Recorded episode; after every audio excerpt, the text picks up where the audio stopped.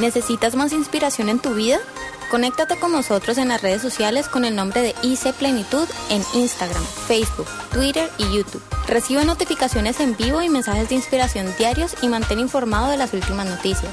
Síguenos, danos like e inscríbete hoy. Cuando hablamos de mi iglesia, mi casa, estamos hablando de una identidad especial hacia este lugar donde nosotros hemos decidido congregarnos. En este caso, aquí situados sería la iglesia plenitud. Y decíamos la semana pasada que la iglesia es un lugar de relación.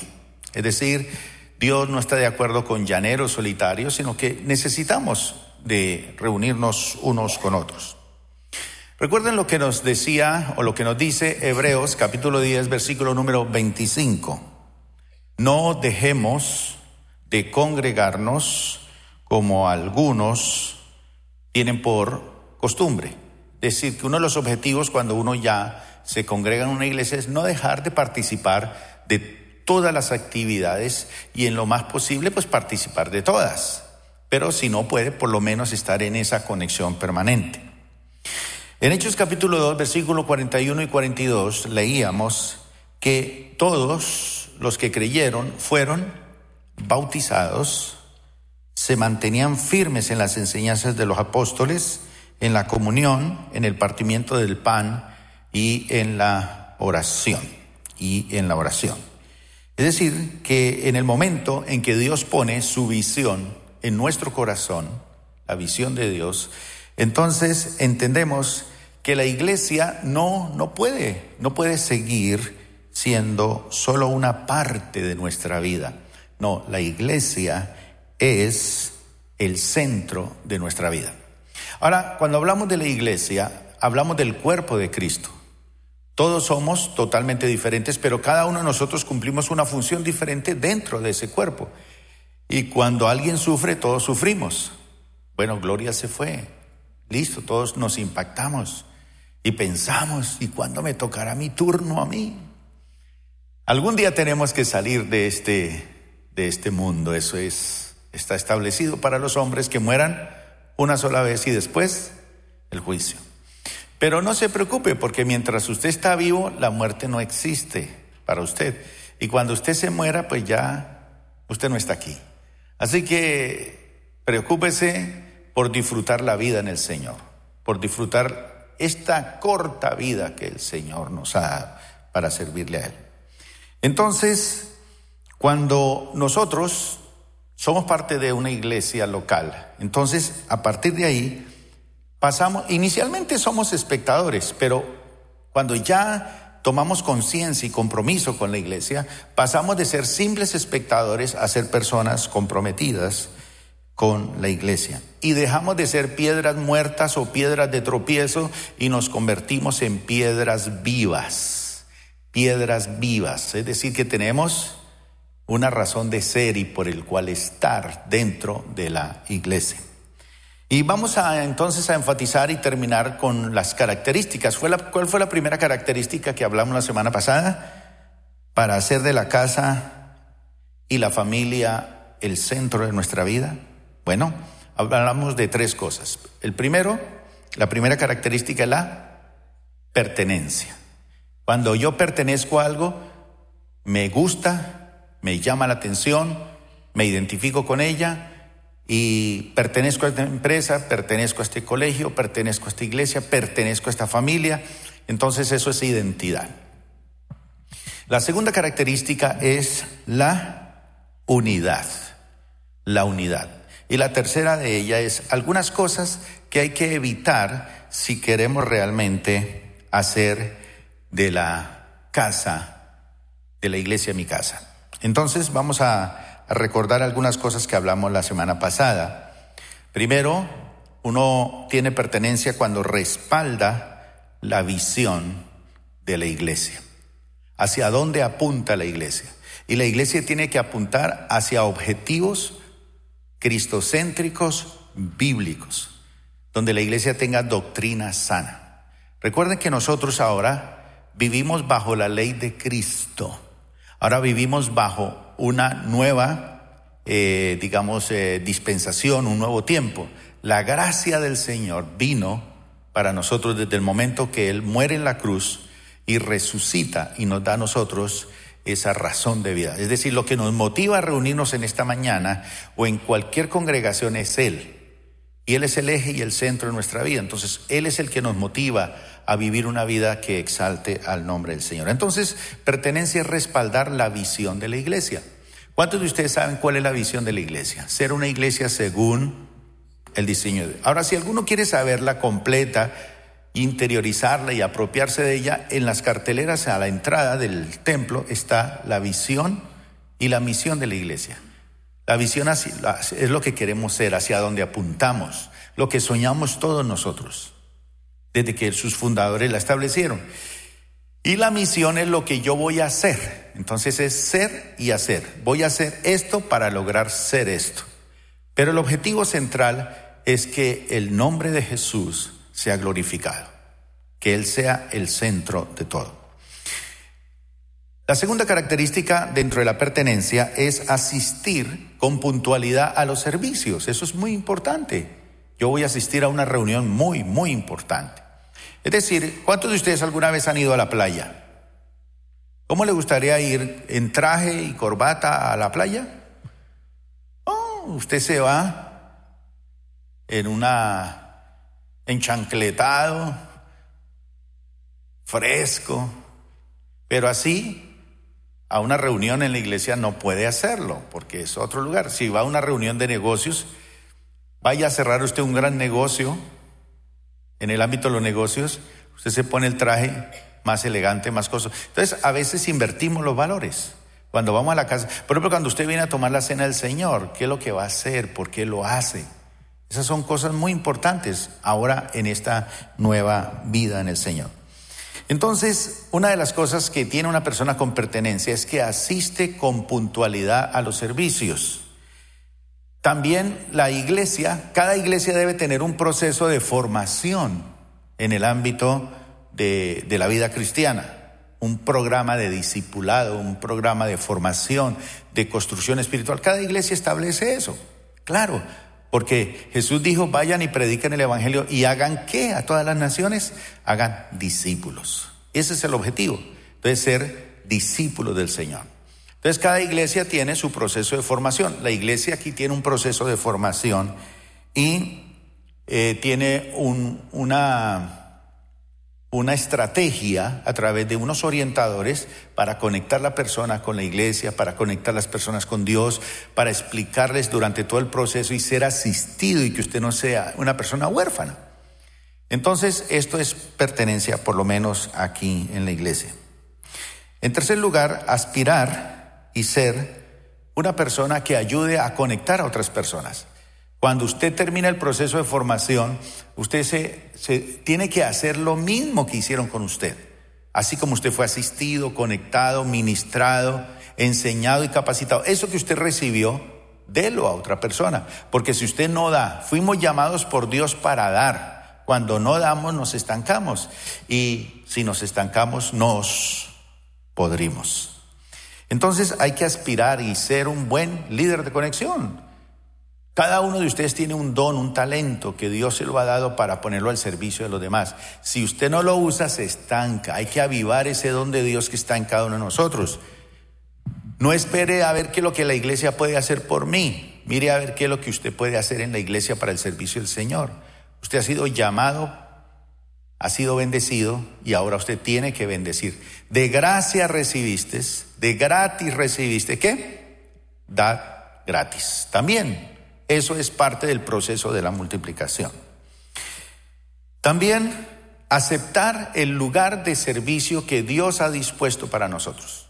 Entonces Dios puso a algunos para hacer ojos, a otros para hacer nariz, a otros para hacer boca, a otros para hacer estómago, a otros para hacer manos o pies. ¿Cuál es su eh, lugar de servicio que Dios ha dispuesto para usted? Entonces usted dice, no, el lugar para mí que Dios dispuso fue una silla en un lugar bien, bien oscurito de este templo, con aire acondicionado, donde yo pueda dormir sabroso mientras me arrulla el pastor con esa prédica. Ese es mi lugar, dice. Bueno, está bien. Otra de las características, y eso la hablamos el miércoles, en la, el jueves en la doctrina, que es una de las primeras responsabilidades que tenemos nosotros si estamos comprometidos con la iglesia. ¿Cuál es? La oración. Pero no es Señor, bendice la iglesia. No, bendice mi iglesia. Pero ¿quiénes son mi iglesia? ¿Quiénes son mis pastores? ¿Quiénes son los orientadores? ¿Quién, ¿Quién atiende los niños? ¿Quién atiende las finanzas? ¿Quién atiende la administración? ¿Quién, quién, quién, quién? Ah, voy a averiguar, entonces voy a orar por ellos. ¿Quién apoya financieramente la iglesia? Vamos a orar por ellos. ¿Quién ayuda a hacer el aseo? Vamos a orar por ellos. La oración. Hay que orar por el liderazgo y por los diferentes ministerios de la iglesia. ¿Cuántos lo están haciendo o por lo menos están mejorando en eso? Levante la mano. Por eso usted, por ejemplo, ¿cuántos de ustedes oran por su familia? Oran por sus hijos. Cada uno es diferente. Esposos que oran por sus esposas, levanten la mano. Poquitos. Por eso ahí parece enchipada cada rato ahí, porque usted no ora por ella, no la mansa con oración. ¿Cuántos son, ¿Cuántas mujeres oran por sus esposos? ¿Sí? Porque si usted no ora por él, entre a cantaletearlo. Y verá cómo se pone la vida de difícil. Hay que orar. Ese es el compromiso dentro de la iglesia, dentro del hogar. Orar los unos, pero sabemos quién es quién. Orar por papá, orar por mamá, orar por los hermanos, orar por toda la familia. Pero eso es dedicarle tiempito uno por uno y orar. Y usted dice, ah, yo no tengo tiempo para orar por tanta gente. Bueno, si usted da, recibe. ¿Cuántos creen que hay personas que están orando por ustedes? Levante la mano. ¿Y le gusta eso? Claro, usted de que viene de la iglesia eh, católica, ¿a usted le gusta eso? Usted iba y le gustaba que prender veladoras y las encendidas. En vez de ponerse a orar, le ponía una veleja dura y tres días. Entonces, usted está acostumbrado a que oren por usted. Y hay, hay hermanos que se convierten en veladoras de uno, solamente orando por uno. No, usted tiene que dejar eso, usted tiene que también orar por otros. Orar los unos por los Ese es un compromiso de una persona que tiene pertenencia. Ore por la iglesia. Usted de pronto mira así para allá, ve ese señor que está entrando ahí, ¿quién es? Con esa cara que trae. ¿Quién será ese tipo? Bueno, averigüe el chisme, ¿cómo se llama él? ¿Quién es la esposa? ¿Quién es los hijos? Es que sentí de parte de Dios llevarme ese nombre hoy para orar por él. Porque está sufriendo de la vejiga. Lo veo levantándose cuatro veces e ir al baño. Entonces hay que orar por él. ¿Ya? Entonces Dios va levantando ese deseo de orar los unos por los otros. Pero eso es cuando hay pertenencia. Cuando no hay, cada uno coja por su lado. No, en el Señor es así. Obedeciendo y sujetándose al liderazgo de la iglesia. Eso es una cosa importante. Dios establece personas con responsabilidades espirituales y yo, aunque no esté de acuerdo con ella, yo me sujeto a esa persona, oro por ella, la bendigo y respaldo su ministerio. Y el Señor me va a bendecir a mí si yo me sujeto y obedezco. Si yo critico, pues no, no, no sirve. Y el último punto que hablamos la semana pasada fue apoyar financieramente la iglesia. Hay personas que dicen, pastor, ya estamos en el Nuevo Testamento y en el Nuevo Testamento no existe. Ya la ley pasó y los diezmos ya eso pertenece al Antiguo Testamento. Ya no estamos bajo la ley de Moisés, sino que estamos bajo la ley de Cristo. Sí. ¿Y cuál es la ley de Cristo? Por ejemplo, la ley de Moisés decía, ojo por ojo, diente por diente. Pero yo os digo, no resistan al que es malo. Si alguien te dan una mejilla, póngale la otra. En el Antiguo Testamento era darle al Señor el diezmo. Y luego como una costumbre el pueblo de Israel lo asimiló. Pero hoy al Señor no le pertenece solamente el 10%. ¿Cuánto le pertenece al Señor? Todo, todo. Entonces, si usted está dando el 10%, si usted no está dando el 10%, pues hermano, yo no lo voy a castigar ni Dios lo va a castigar, pero no ha entendido el espíritu de lo que es el Evangelio. Y hay gente que patalea por el 10%. Si el Señor lo dio todo. Lo que la Biblia enseña es que cada semana, según haya uno prosperado, uno se para. De acuerdo a toda esa bendición del Señor. Entonces, ¿cuál sería la medida? Yo recuerdo una vez que oí al doctor Billy Graham que él decía, yo cuando comencé mi vida cristiana le dije, Señor, yo quiero vivir bajo tu bendición de tal manera que el diezmo sea para mí y el 90% sea para ti. Y con ese 10% ha vivido él y vive como un millonario. Pero a cada uno Dios nos dio el don de fe, ¿cierto? Aquí otros tenemos otro tipo de fe. De esas 10 naranjas que están allí, uno dice, una es para el Señor. Uy, no, no, no, no. No lo va a dar. Partámosla en cuatro pedazos y le damos un cuartico de eso y se siente bien. Pero el Señor nos enseña, dad y se os dará. En esta nueva dimensión de la obra del Señor, darle a Dios es, es tanta la gratitud que tengo por lo que Él es bueno conmigo, que yo no tengo una medida para darle. ¿Cuál es la medida que el Señor dice? Que enseñó, dad, medida buena, apretada, remecida, y después de que esté apretada, remecida, rebócela hasta que se riegue por lado y lado. Y ahí sí, venga Liliana con la esta y doy mi ofrenda. Ese es el estilo de vida de vivir en el Señor. Y Abraham cuando dio su primer diezmo, se lo dio a Melquisedec, que era un sacerdote rey, porque dice que el mayor bendice al menor y el mayor para él fue Melquisedec, el sacerdote.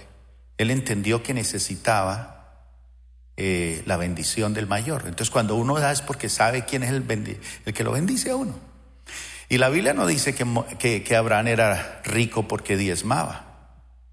No, él era un hombre extremadamente rico, bendecido, próspero. Pero cuando él tuvo una ganancia ocasional, como en ese caso, que se acuerda que vinieron y se llevaron a Lodi y sus siervos, se lo llevaron. Y él va y los rescata, y rescata todas las pertenencias de su sobrino y de todo ese pueblo y los reyes que los habían eh, derrotado. Y cuando él viene y ve ese sacerdote rey, él entiende que él es mayor que él y él siente la necesidad de darle los diezmos de todo el botín y luego se va con el 90% y se encuentra con los reyes y le dicen, no, Abraham, eso es tuyo, quédate con eso. Tú lo peleaste, tú fuiste el que arriesgaste tu vida, tú la sudaste por todo eso, es tuyo. Y él dijo, no, Señor, no me quedaré ni con un hilo, ni con una sandalia, ni una correa. Y lo entregó todo. O sea, el diezmo se lo dio al sacerdote porque él entendió que era tipo Cristo y el 90% se lo dio a ellos. Él no se quedó con nada de eso. Él se quedó con Dios.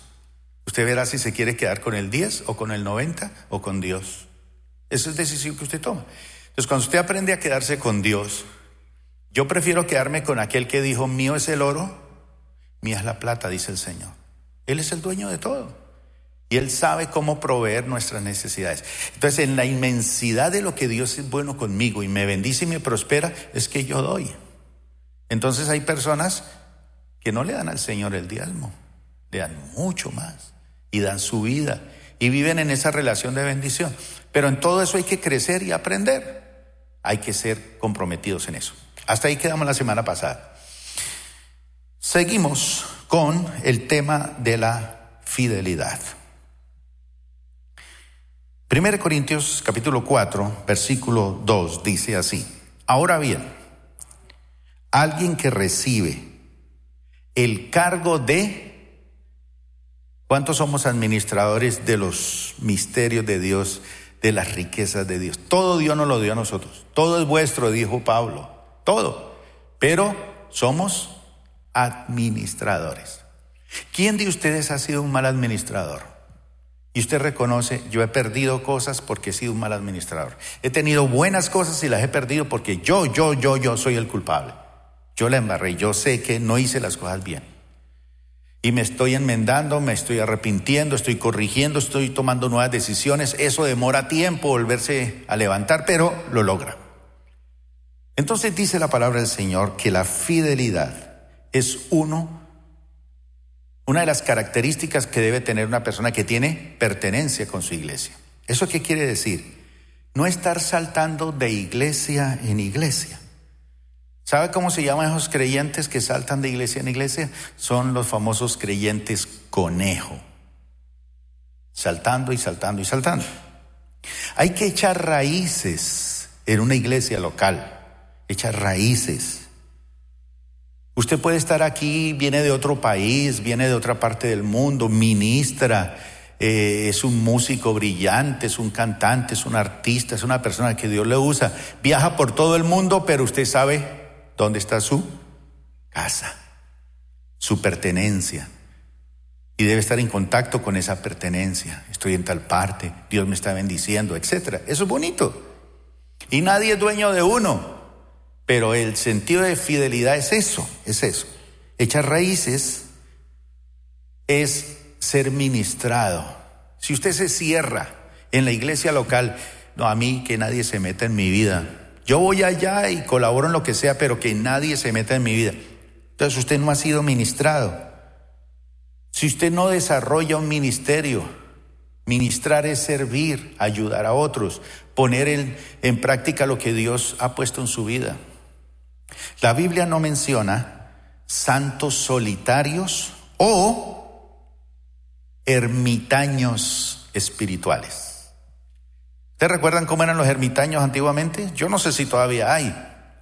A veces hay de eso en la iglesia. Ermitaños espirituales son aquellos que están aislados de otros creyentes.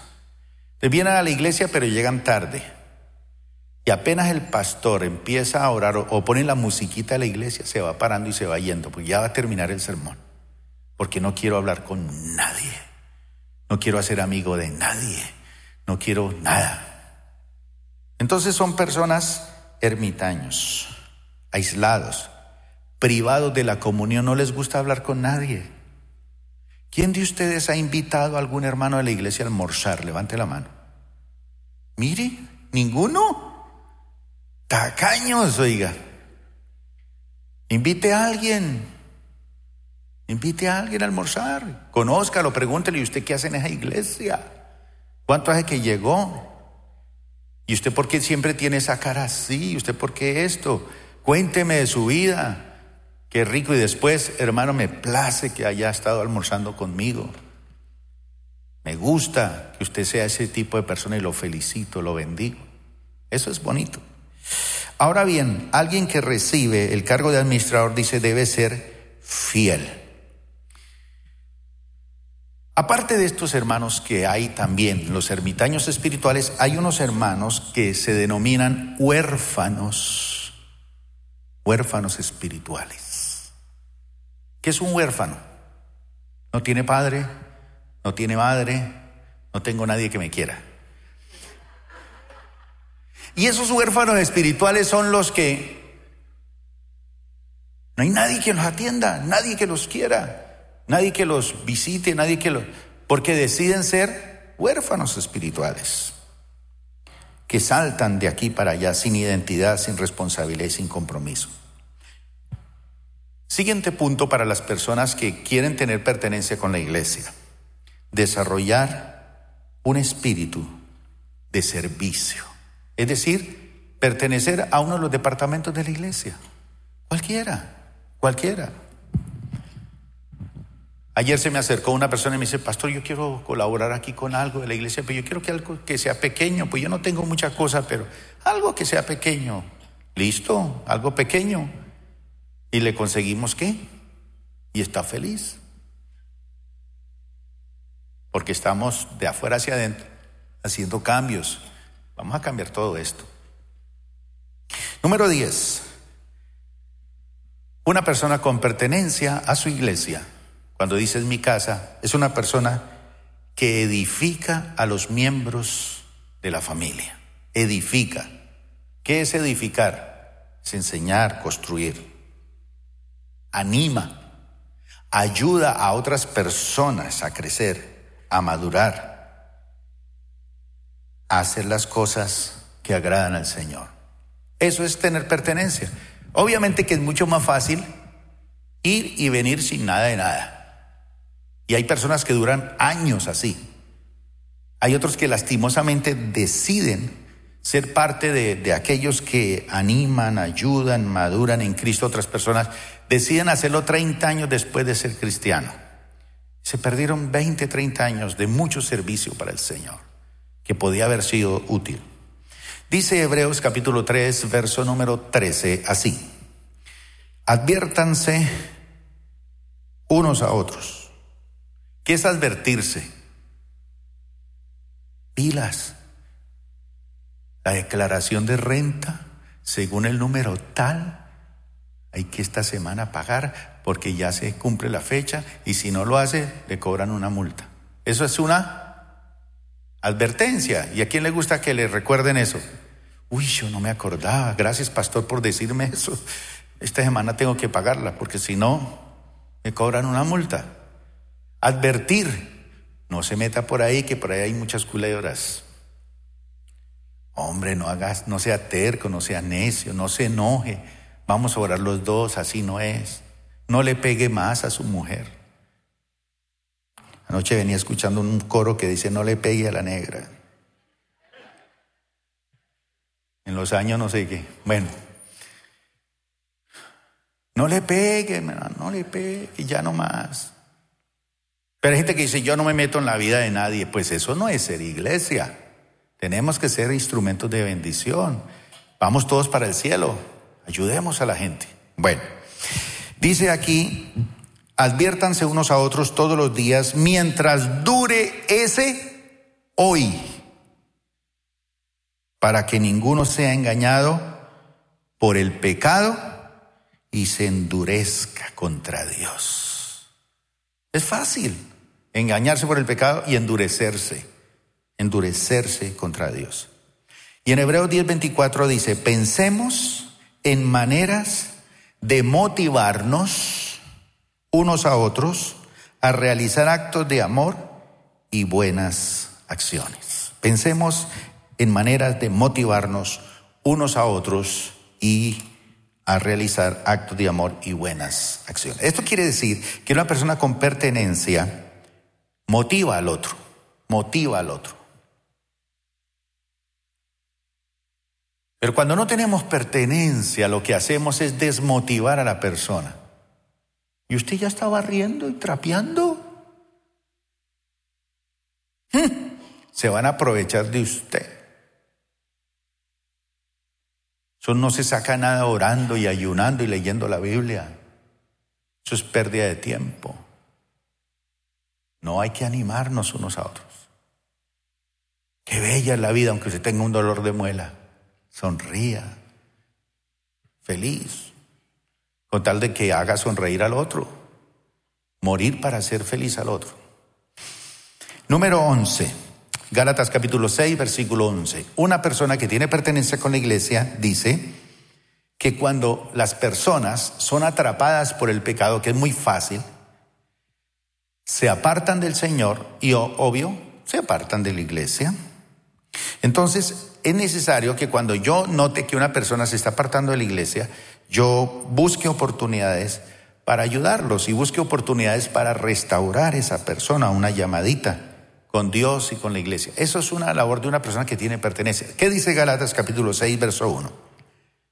Amados hermanos, si otro creyente está dominado por algún pecado, ustedes que son espirituales deben ayudarlo a volver al camino recto con ternura y con humildad. Si él se fue bravo, pues hay que buscar una ocasión. Y tengan mucho cuidado de no caer ustedes mismos en la misma tentación. ¿Cuál? ¿Cuál? Dejarse dominar por el pecado y alejarse de los caminos del Señor. Entonces una, una persona con pertenencia restaura a los miembros de la iglesia.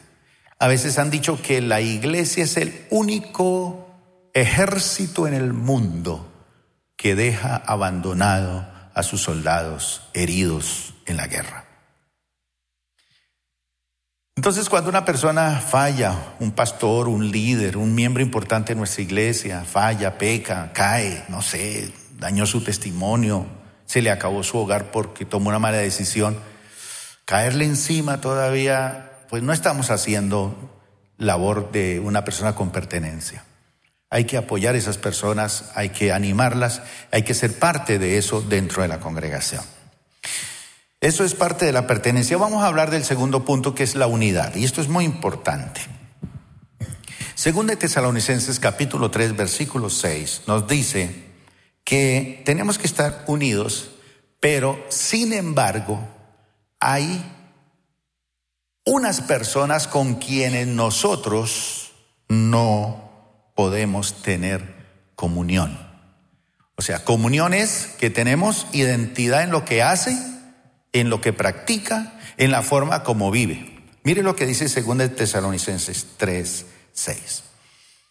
Entonces, sí, yo quiero vivir a mis anchas y quiero vivir desordenadamente y nadie se meta en mi vida. Ah, bueno, ahí sí hay una cosa que es interesante. Usted decide vivir desordenadamente fuera de los principios de la palabra de Dios. La iglesia como iglesia estamos unidos en esos principios, la palabra de Dios. Pero hay personas que deciden vivir desordenadamente. No quiero vivir de acuerdo a eso. Sí, allá dicen eso, pero yo quiero vivir así. Bueno, listo. Eso es vivir. ¿Y con quienes no debemos tener unidad, comunión? Yo tengo que amarlo a Él con amor ágape, pero yo no debo participar de lo que Él participa. Él decide vivir así, desordenadamente. Yo no puedo estar en comunión con Él, pero tengo que amarle, orar por Él. Mire lo que dice Pablo.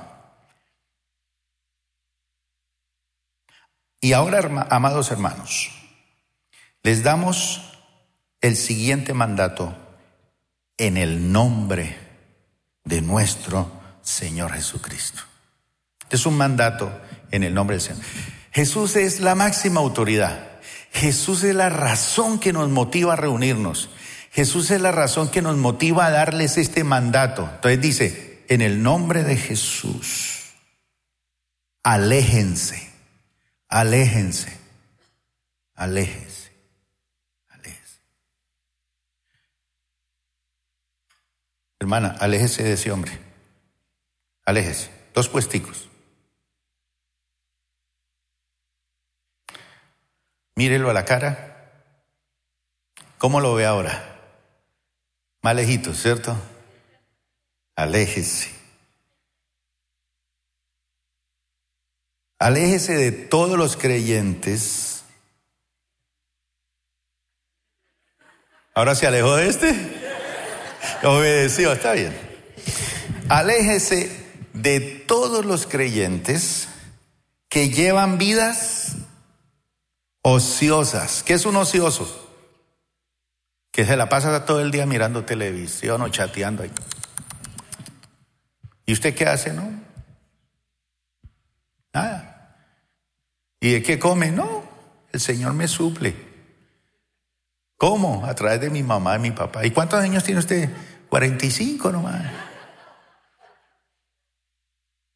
Aléjese de todos los creyentes, creyentes, que llevan vidas ociosas y que no siguen la tradición que recibieron de nosotros. Aléjese de aquel que vive en otro parche, en otro plan, y fuera de los principios de la palabra de Dios. Pues ese tipo, pues no quiere decir dele una patada, pero por lo menos, hermano, si usted lo invita a ese ocioso, que no sabe nada que no tiene nada que hacer y usted lo invita a su casa, pues no sé qué puede suceder. Entonces, ese tipo de personas. Bueno, vamos a evitar unos unos pecados que destruyen la unidad de la iglesia y con esto terminamos. Con respecto a la iglesia, mi casa. Entonces sí hay que alejarse de algunos individuos que deciden vivir desordenadamente. Entonces yo me alejo de él, que está sentado en ese lado, pero él se pasa para acá. ¿Sí? Hagamos esa dinámica rápidamente, a ver. A ver, a ver. Mario, póngase de pie.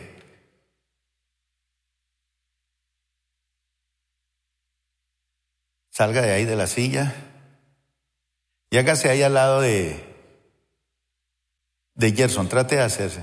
Usted les toca alejarse en donde él se haga. Aléjense.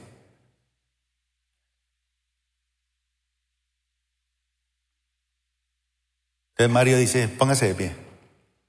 Hágase aquí al lado de Oscar.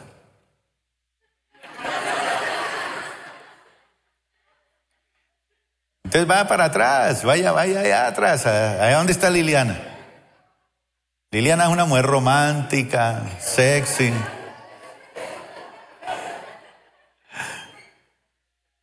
Pero todo el mundo lo quiere porque nadie lo puede echar a Mario de la iglesia. Pero, uy, de lejitos, de lejitos, porque este, mejor dicho, donde esas mañas que tiene me le enseña a mis hijos, pues imagínense.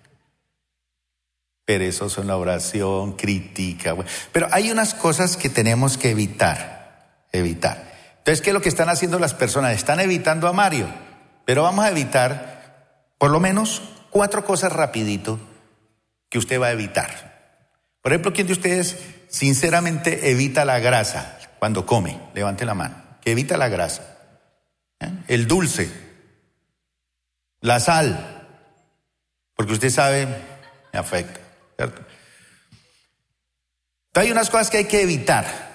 Nadie le prohíbe a usted que las coma o no se las coma, pero usted las evita porque usted dice, esto me sienta mal. Mire, muchos de los ataques de Satanás son dirigidos a la iglesia porque él sabe que si los cristianos están peleando entre ellos, no van a enfrentarlo a él.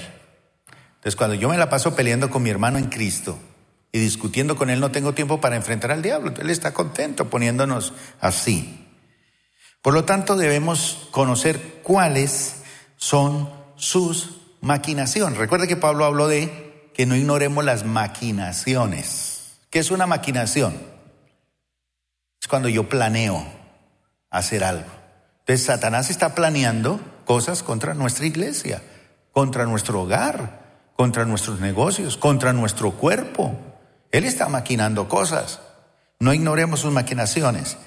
Pero eso quiere decir que debemos de estar preparados para impedir esos ataques. Y los siguientes pecados son los más comunes entre los cristianos. Menos mal que aquí no vino gente que no conoce al Señor. Entonces podemos hablar aquí entre nosotros, que no vayan a saber allá afuera que soy aquí adentro. Pero vamos a evitar cuatro cosas. Primera Corintios capítulo 10, versículo número 10. Dice así. Y no, y no murmuren como lo hicieron algunos de ellos. Y luego, ¿qué activa la murmuración en una iglesia? ¿A quién ponen en acción? ¿A quién? Al ángel de qué? De la muerte, para destruirlos. La murmuración es uno de los pecados que hay que evitarlo en la iglesia. Yo sé, mis hermanos, que uno quisiera hablar y hablar y hablar y murmurar. Ay, pero no sé por qué le pusieron ese color a esa reja.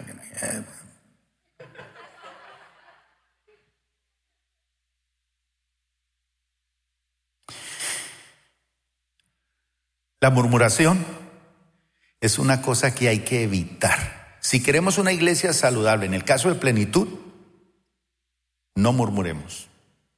Igual, si usted se reúne con un cristiano de otra iglesia y él se reúne con usted para murmurar de su iglesia, ¿qué hay que hacer de él? Aléjese. Uy, hermano, por favor, por favor. Una característica de un buen cristiano y saludable es una persona que no murmura de su iglesia. Si usted murmura de su esposo, si usted murmura de su esposa, si usted murmura de sus hijos, está bien, no son perfectos, ellos fallan y todo, pero usted no necesita murmurar para buscar misericordia, no.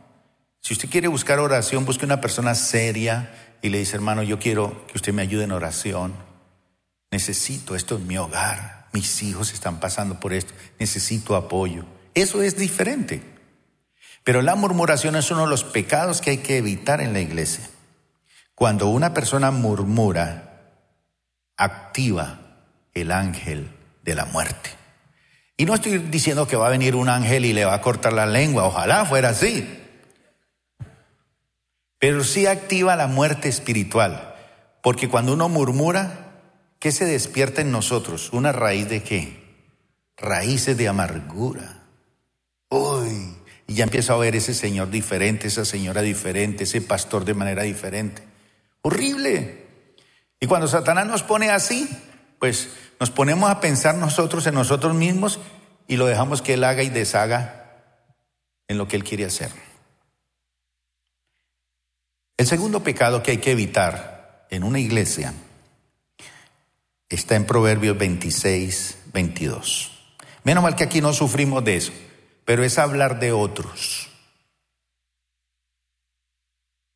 Es lo que se denomina el chisme. ¿Qué dice Proverbios 26, 22? Los rumores. ¿Son qué? El chisme es delicioso. Dice que son deliciosos bocaditos cuando le cuentan a uno, ay, ¿cómo así? ¿De veras? No, no, caminito, nos tomamos un cafecito. Mejor una pizza. Mejor comamos un pescado con hartas espinas para que moremos. Cuénteme, cuénteme. Son deliciosos bocaditos que penetran, ¿dónde? En lo profundo del corazón. El chisme, hablar de otros. Ay, hermano, déjalo con el Señor.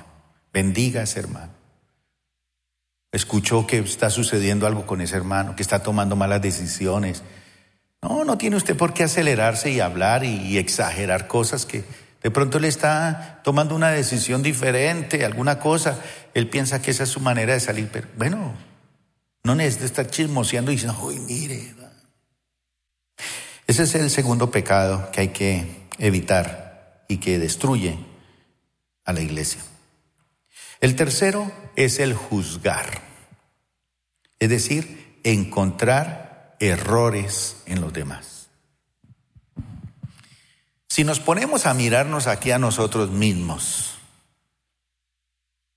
todos somos perfectos. En estos días saludé a un hermano que me dijo, yo soy de la iglesia tal, le dije, ay hermano, no todo el mundo puede ser perfecto, pero lo bendigo. Pero a veces pensamos que los que son miembros de nuestra iglesia, esos sí son los perfectos.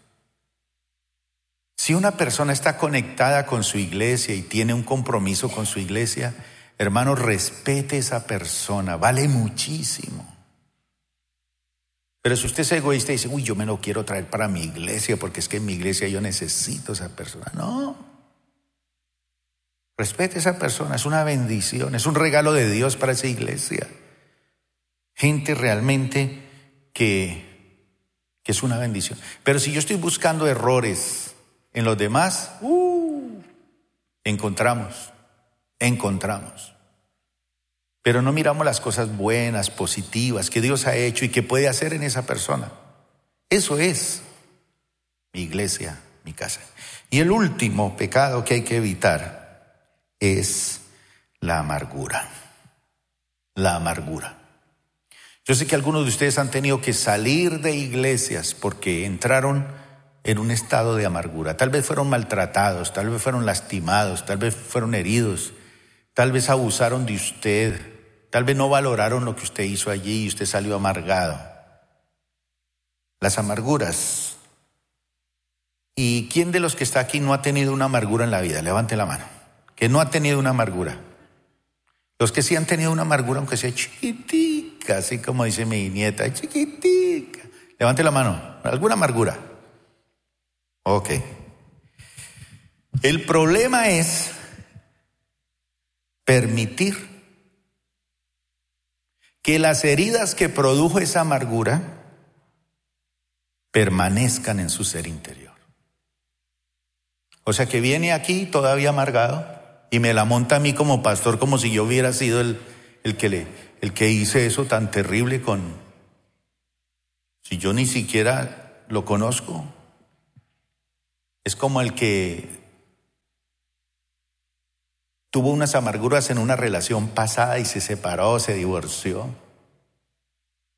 No quiere nada. Y el hermano se acerca y la ve. Dice, yo endulzo a esta mujer, yo la endulzo. Y le ofrece un futuro prometedor. Y está bien sano, interesado en ella.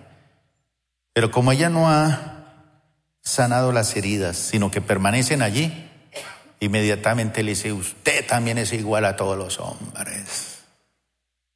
Mentiroso, falso, hipócrita, inmundo. No se me acerque, ni crea que yo voy a caer en sus redes.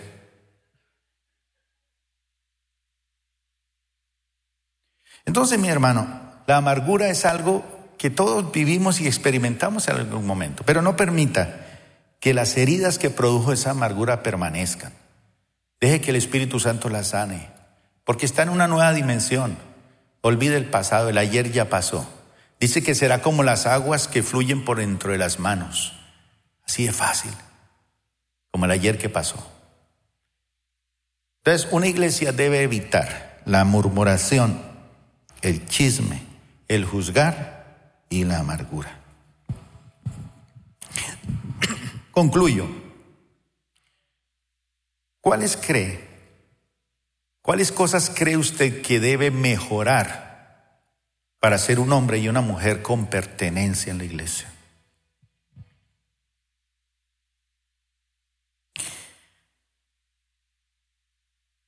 Ya usted sabe hoy con qué tipo de personas no debo tener comunión en la iglesia.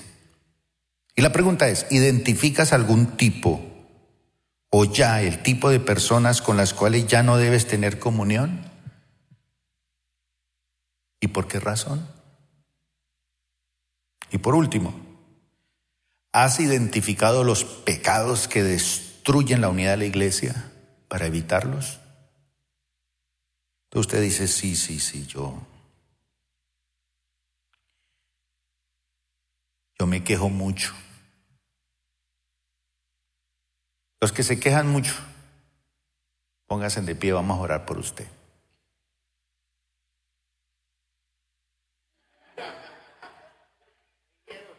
No vinieron, vea, sí vinieron dos. Y a lo mejor estos tres son los que menos se quejan. O los cuatro, han ya uno más. A lo mejor son todos los que están sentados. ¿A quién le gusta hablar de otros y sentirse bien hablando y rajando de otros? Póngase de pie. Vean que sí hay gente que le gusta hablar de otros. ¿A cuánto les gusta buscar, encontrar errores en los demás? Juzgar. Uy, ese no toca bien. Uy, ese se equivoca mucho. Uy, ese no sabe combinar la ropa. Oyes.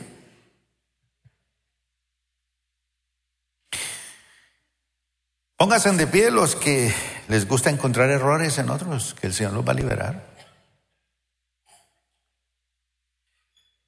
Los amargados, los que alguna vez se han amargado y no han sido sanados, que van a decir, yo no voy a permitir que permanezcan más las amarguras en mi corazón.